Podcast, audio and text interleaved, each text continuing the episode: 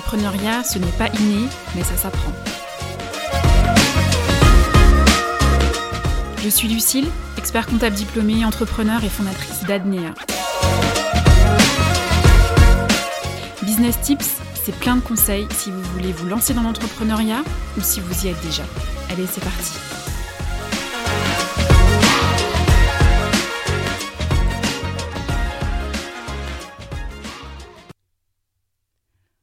Bonjour à toutes et à tous et bienvenue dans l'épisode numéro 15 du podcast Business Tips qui est consacré aujourd'hui aux 10 questions à vous poser euh, lorsque vous êtes euh, en phase de choix de votre structure juridique pour votre futur business. Je vous rappelle également que cet épisode est aussi valable pour les entrepreneurs dont le statut juridique dans lequel ils exercent leur euh, business n'est plus adapté et qui sont dans l'obligation de le transformer. On en discute ensemble et puis comme d'habitude, à la fin de l'épisode, je vous fais un petit récapitulatif de tout ce qu'on s'est dit. Choisir sa structure juridique, euh, c'est vraiment compliqué et je le comprends parfaitement parce qu'en fait l'environnement juridique est extrêmement dense. Il y a beaucoup de formes euh, juridiques qui, sont possibles entre euh, l'entreprise individuelle que vous pouvez que vous pouvez avoir sous forme, enfin avec le régime fiscal de la micro ou en régime réel d'imposition, entre les sociétés commerciales unipersonnelles euh, ou pas et les sociétés par action, c'est vrai qu'il y a autant euh, de structures juridiques, je pense, que d'idées de business. pas tout à fait, c'est pas vrai, mais y, y en a, franchement, il y en a beaucoup et c'est vrai que c'est pas toujours évident de faire un choix. surtout que en plus de faire votre choix, vous devez ensuite maîtriser les conséquences euh, de ce dit choix, des conséquences qui sont comptables, des conséquences qui sont fiscales, sociales ou encore juridiques. Donc l'idée de cet épisode d'aujourd'hui, c'est de vous lister les 10 questions que vous devez vous poser et de vous, de vous les commenter euh, par le biais d'un exemple, d'une illustration quelconque, pour que vous compreniez pourquoi vous devez vous interroger sur ce point en particulier. Allez, on va rentrer dans le vif du sujet. Donc la première question à vous poser, c'est de savoir si votre projet est un side business. Side business, en français, activité parallèle, donc sous-entendu, activité exercée en parallèle à votre emploi salarié. Pourquoi est-ce que vous devez vous poser la question euh, de savoir si c'est un side business ou pas Parce que forcément, vos capacités de réalisation de chiffre d'affaires seront limitées dans la mesure où vous aurez moins de temps à consacrer que si c'était un projet que vous menez à 100% de votre temps. Donc là, ici, la question à se poser, c'est euh, euh, de savoir si la forme juridique que euh, vous allez choisir est vraiment adaptée au volume de chiffre d'affaires que vous allez réaliser, si les obligations comptables fiscales sont effectivement adaptées au volume d'activité que, vous allez, que vous allez générer. Ensuite, la deuxième question, c'est est-ce que votre activité, elle est réglementée? Si c'est le cas, euh, je vous arrête euh, tout de suite. en fait, la, liste des questions s'arrête ici parce que, parce que dans, bien, bien souvent, lorsque vous êtes en activité réglementée, je dis bien bien souvent, c'est pas toujours le cas, mais dans certains cas, euh, la réglementation vous impose des structures juridiques. Je prends l'exemple des buralistes. Euh, pour eux, les douanes euh, leur imposent une forme juridique sous entreprise individuelle ou alors en société en non collectif. Et ils n'ont pas d'autre choix. Donc de toute façon, c'est soit l'un, soit l'autre. Ils pourront pas exercer sous forme de SARL, ils pourront pas exercer sous forme de SAS. C'est pas possible. Ils devront faire uniquement ce choix entre ces deux formes juridiques, entreprise individuelle ou SNC. Donc là, vraiment, posez-vous la question de savoir si elle est réglementée et si votre activité est réglementée, euh, est-ce qu'on vous impose un forme, une forme euh, de, de, structure juridique Je sais que, enfin, par exemple, dans la profession d'expertise comptable, qui est une activité, enfin une profession réglementée, euh, on ne nous impose pas spécialement de, de forme juridique. Donc nous, on a vraiment le choix d'exercer comme on le souhaite. Euh, mais euh, ce n'est pas forcément le cas des buralistes et pas non plus forcément le cas de tous les médecins. Euh, certains médecins ont des formes, de, des formes juridiques imposées par le Code de la santé publique. Ensuite, troisième question, est-ce que vous entreprenez seul ou à plusieurs? Parce que là, c'est pareil, euh, il va falloir prendre en compte ce paramètre-là pour faire un choix de structure, juridique. Vous ne pouvez valablement pas euh, exercer votre business sous forme d'entreprise individuelle si vous entreprenez à plusieurs. Ça, c'est pas possible, c'est incompatible. Donc, il faut vraiment vous poser cette question-là. Ensuite, quatrième question, est-ce que vous allez faire une levée de fonds? Alors, euh, quand je dis une levée de fonds, euh, je ne m'adresse pas forcément aux start-upers. Hein, euh, toutes les entreprises peuvent faire des levées de fonds. Il n'y a pas que les start-up qui, qui, ont les levées de fonds qui leur sont réservées. mais par contre, voilà, faire une levée de fonds, donc intégrer un investisseur institutionnel ou bien un business angel. quand vous faites une levée de fonds, forcément, on va vous accorder un financement, des fonds, en contrepartie euh, d'une prise dans le capital social. Donc là, c'est pareil. Votre, euh, si l'idée, si votre objectif, c'est de faire une levée de fonds, il faut que vous ayez structure juridique, une forme de... Alors, là, en l'occurrence, de toute façon, c'est clair, il faudra partir sur euh, une forme sociétale. L'entreprise individuelle, ça ne va pas être possible non plus. Euh, mais il faut que vous ayez en fait une forme de société qui soit compatible avec euh, la levée de fonds et qui puisse permettre de faire une levée de fonds rapidement, etc. Ensuite, la cinquième question, c'est de savoir quel sera votre chiffre d'affaires prévisionnel.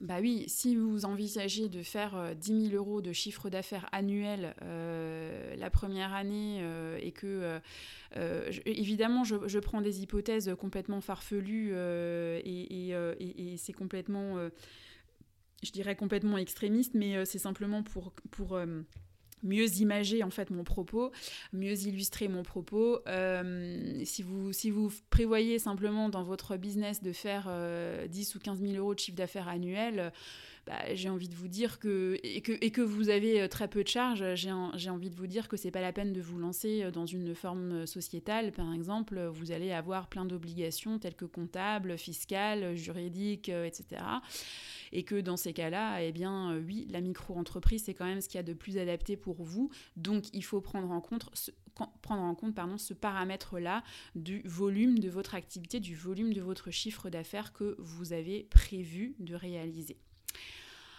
Ensuite, nous avons la question de la rémunération. Comment souhaitez-vous vous rémunérer? Euh, Si vous avez une stratégie de rémunération, je ne sais pas si vous êtes par exemple euh, retraité, euh, et que vous souhaitez faire un cumul emploi, enfin un cumul oui, un cumul emploi-retraite, bah là, dans ces cas-là, effectivement, il faudra, prendre en, considération ce paramètre que vous êtes déjà retraité dans le choix de votre structure juridique pour ne pas payer euh, à perte des cotisations sociales, des cotisations retraite qui sont considérées comme de la solidarité nationale. Donc euh, c'est là aussi, ou si vous avez euh, une stratégie de rémunération bien particulière, par exemple vous souhaitez plus axer votre rémunération sur des dividendes plutôt que sur de la rémunération pure et dure assimilée à du salaire, enfin imposée comme du salaire plutôt, là c'est pareil, il faudra aussi prendre en considération eh bien, l'impact de votre euh, stratégie de rémunération, euh, l'impact fiscal, euh, l'impact social, et qui donc va déterminer votre choix de structure juridique. Ensuite, alors là on est à la septième question je crois, quel statut social souhaitez-vous avoir? Alors là, je parle plutôt pour ceux qui ont déjà une carrière euh, derrière eux ou euh, ceux qui ont une carrière aussi devant eux et qui souhaitent euh, vraiment faire un, qui souhaitent vraiment bien manager ben, leurs dernières années ou leurs futures années de, carrière pour leur retraite notamment. Hein. Encore une fois, je pars toujours sur des, exemples sur, pour illustrer mon, mon propos. donc là, l'idée, c'est de savoir qu'est-ce que vous souhaitez avoir? Est-ce que vous souhaitez avoir un statut de travailleur indépendant ou bien est-ce que vous souhaitez avoir un statut de mandataire social assimilé salarié? L'un et l'autre, c'est pas tout à fait le même et euh, ça ne vous offre pas tout à fait les mêmes garanties en matière de retraite par exemple, ou bien aussi en matière euh, d'indemnisation en cas de maladie, euh, etc. Même si aujourd'hui, on peut dire que les deux statuts sont à peu près similaires, mais il y a quand même encore des différences. Ensuite, quelles seront vos obligations fiscales? Oui, ça, ce paramètre-là est à prendre en compte dans le choix de votre structure juridique parce qu'il ne s'agit pas non plus de vous tirer une balle dans le pied. Donc vous devez absolument connaître les conséquences euh, de votre choix sur votre fiscalité personnelle, et professionnelle.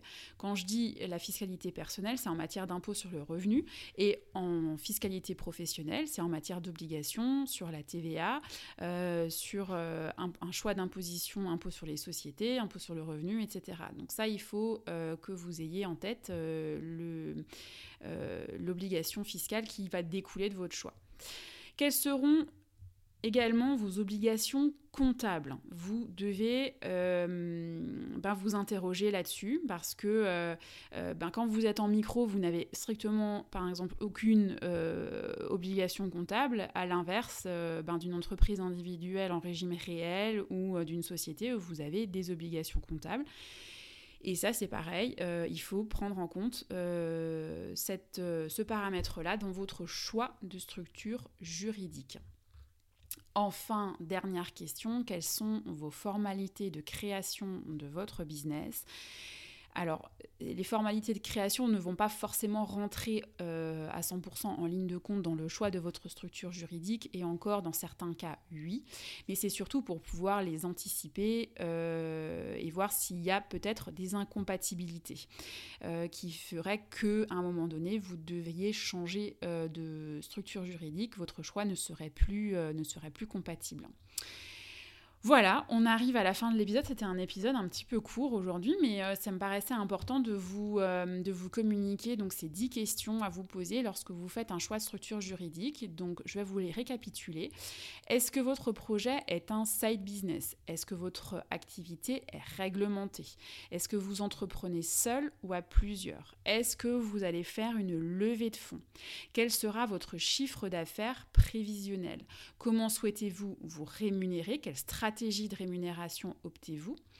Quel statut social souhaitez-vous avoir? Quelles seront vos obligations fiscales et quelles seront vos obligations comptables? Et enfin, quelles sont vos formalités de création de votre futur business?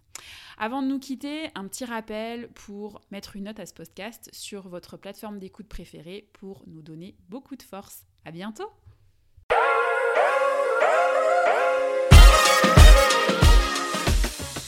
Merci à toutes et à tous de m'avoir suivi jusqu'à la fin. J'espère que cette émission vous a plu. Et rendez-vous sur notre page Insta pour me raconter vos retours d'expérience. Je suis toujours très curieuse de savoir comment ça s'est passé ou comment ça se passe pour vous. À très vite.